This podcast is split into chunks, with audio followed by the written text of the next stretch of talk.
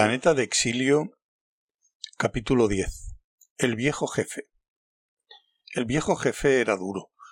Había sobrevivido a los golpes, las caídas, el agotamiento, la exposición y el desastre, con su voluntad intacta, conservando casi totalmente su inteligencia.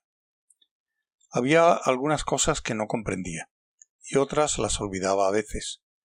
De todos modos estaba contento de haber salido de la sofocante oscuridad de la casa de la parentela, donde el estar sentado junto al fuego le había hecho sentirse como una mujer. Eso estaba claro para él.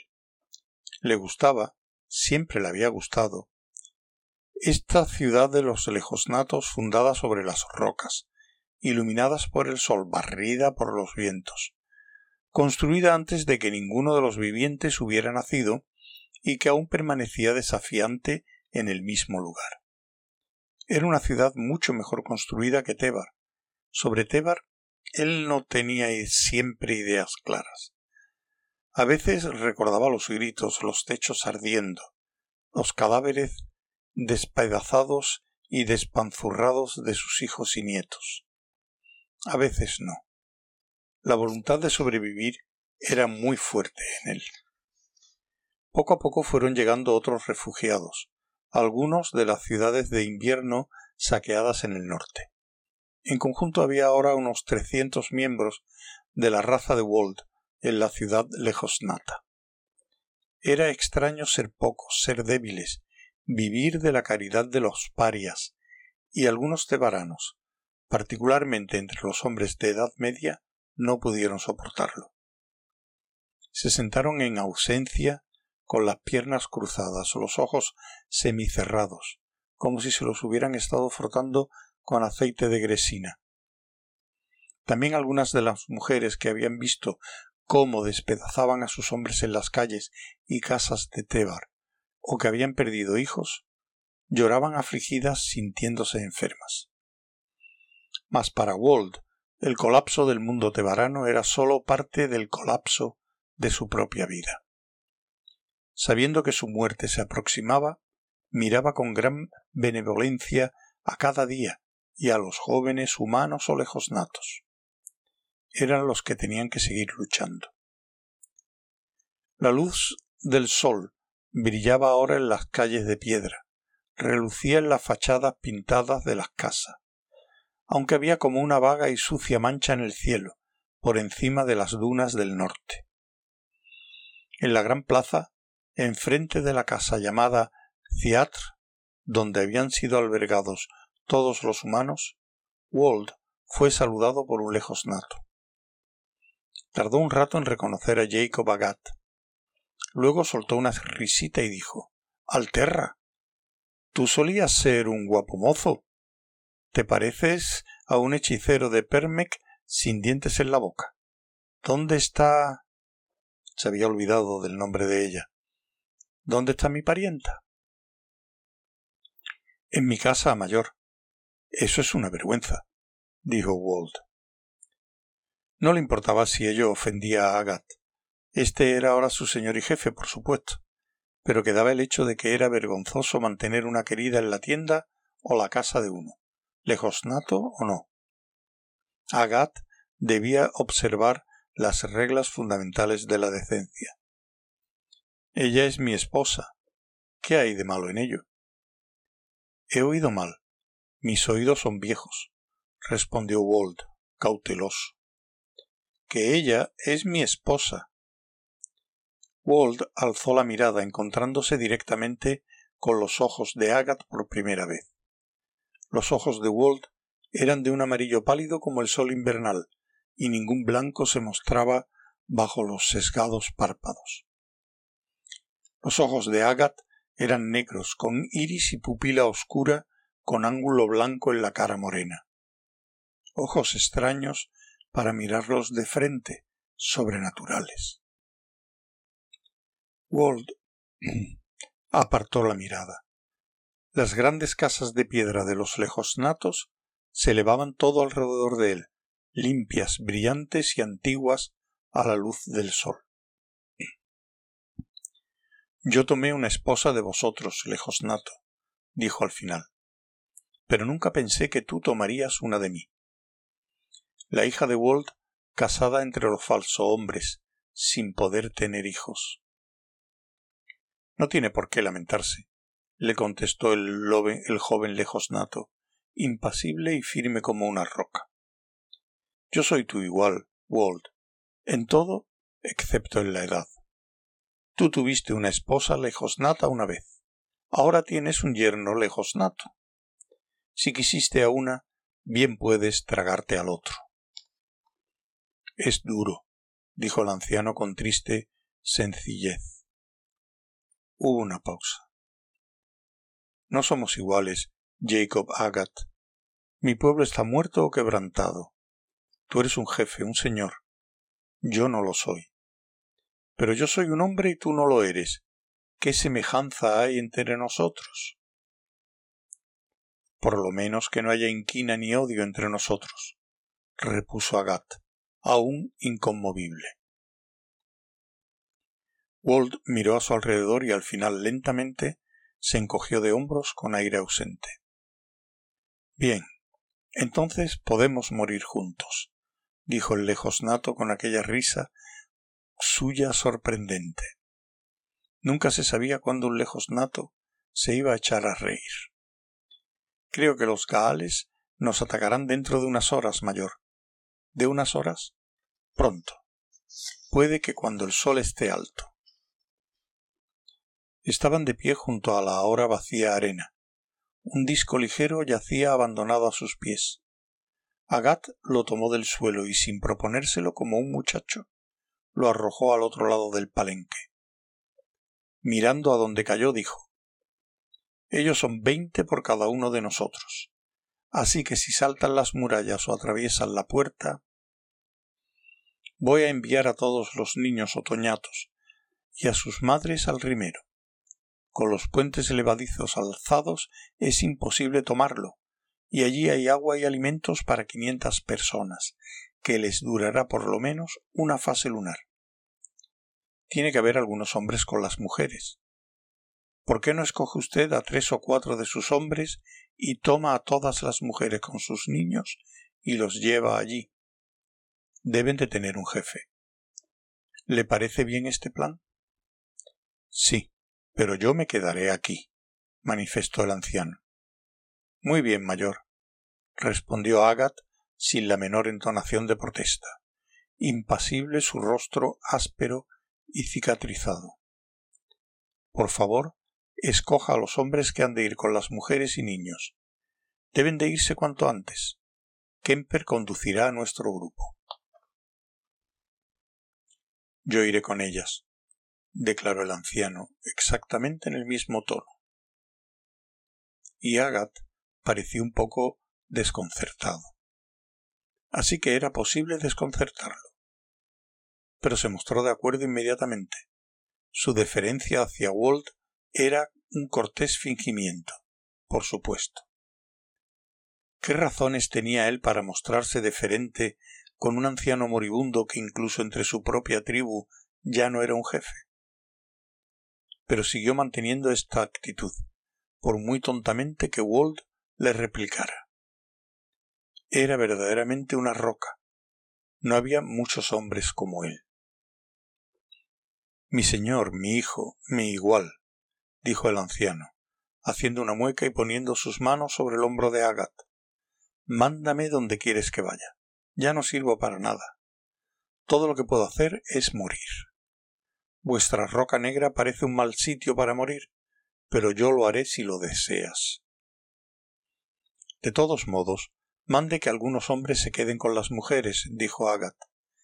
Que sean resueltos para evitar que el pánico haga presa en las mujeres. Ahora tengo que ir a la puerta de tierra mayor. ¿Quiere venir? Agat, ágil y rápido, se marchó. Apoyándose en una lanza lejosnata de metal brillante, Wald subió lentamente las calles y escalones. Pero cuando estaba solo a mitad de camino tuvo que detenerse a tomar aliento y entonces comprendió que debía regresar y enviar a las jóvenes madres y sus críos a la isla, como Agat le había pedido. Se volvió y empezó a bajar. cuando vio cómo arrastraba los pies por las piedras, comprendió que debía obedecer a Agat e ir con las mujeres a la isla negra, porque aquí no haría más que estorbar. Las brillantes calles estaban vacías, exceptuando a algún lejosnato que de vez en cuando pasaba apresuradamente para ir a alguna parte. Todos estaban ya preparados o terminando sus preparativos, en sus puestos o cumpliendo su deber. Si los hombres de los clanes de Tebar se hubieran preparado, si hubieran marchado hacia el norte para salir al encuentro de los Gaales, si hubieran mirado hacia el futuro del modo como Agat parecía mirar. No era de extrañar que la gente llamara brujos a los lejos natos. Pero había sido de culpa de Agat que ellos no se hubieran puesto en marcha. Había permitido que una mujer se interpusiera entre aliados.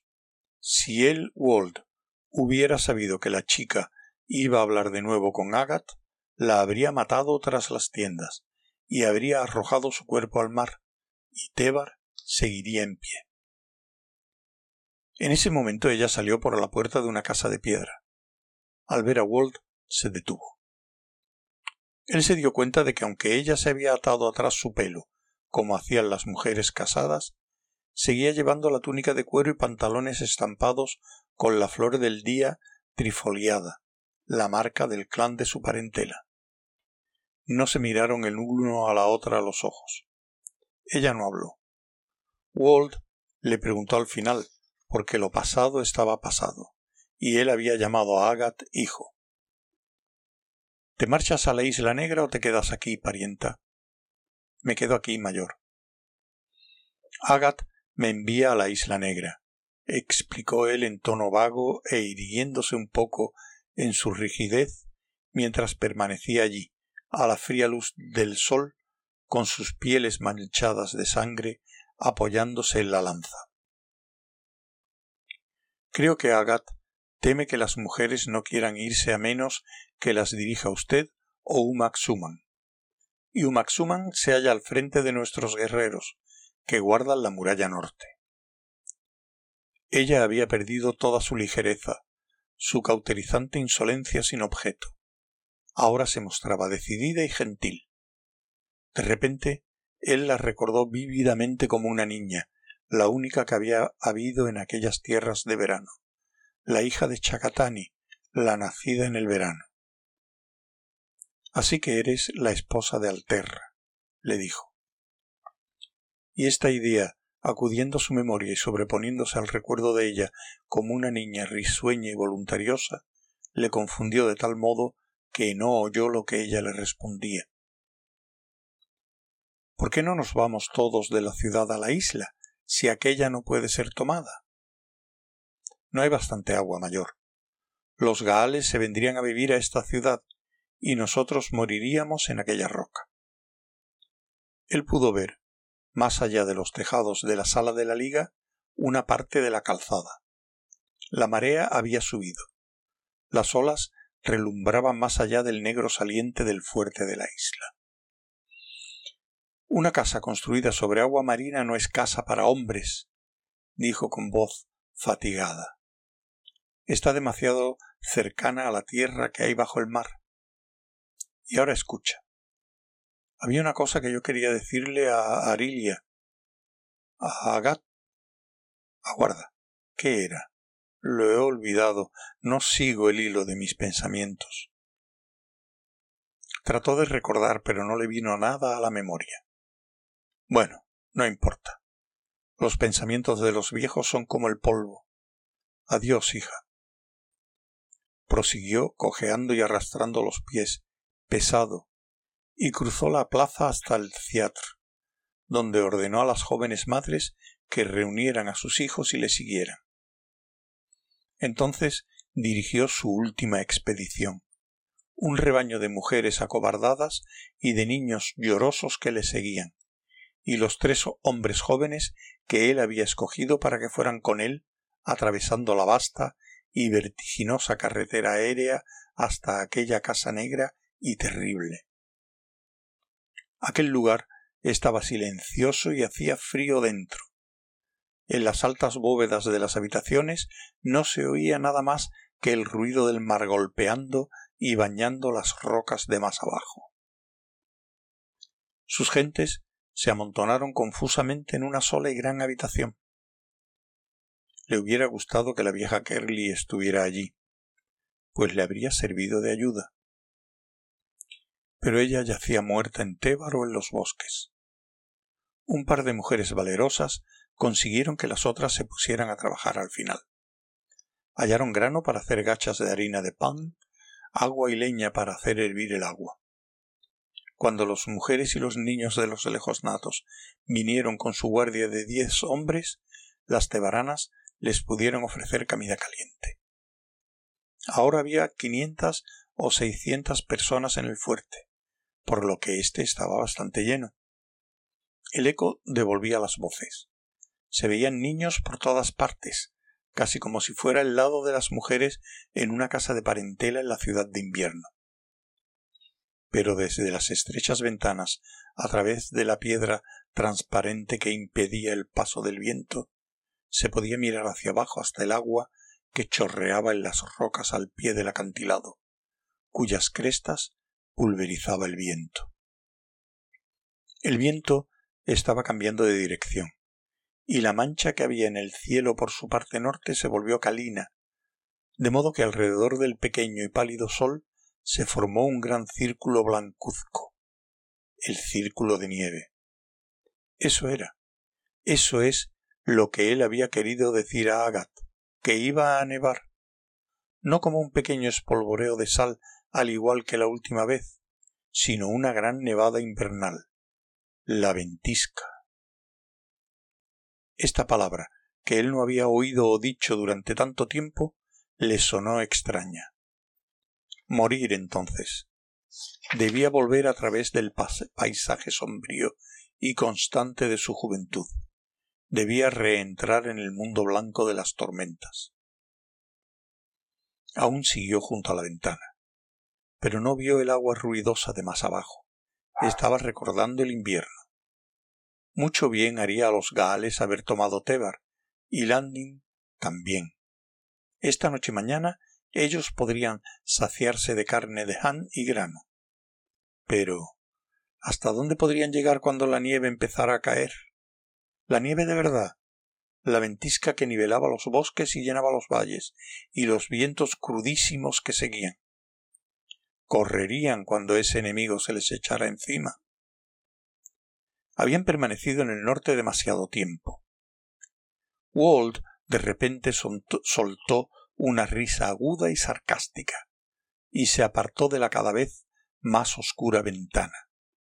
Había sobrevivido a su jefatura, a sus hijos, a su utilidad, y tenía que morir aquí en una roca sobre el mar.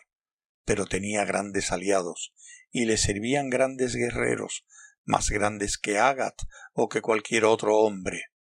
La tormenta y el invierno luchaban a favor de él, y él sobreviviría a sus enemigos. Andando pesadamente, se dirigió hacia el hogar, desató su bolsa de gesina, tomó un pedacito y lo puso sobre los carbones encendidos. Inhaló profundamente tres veces. Tras eso gritó Bueno, mujeres. ¿Están ya hechas las gachas? Le sirvieron dócilmente, y él comió satisfecho.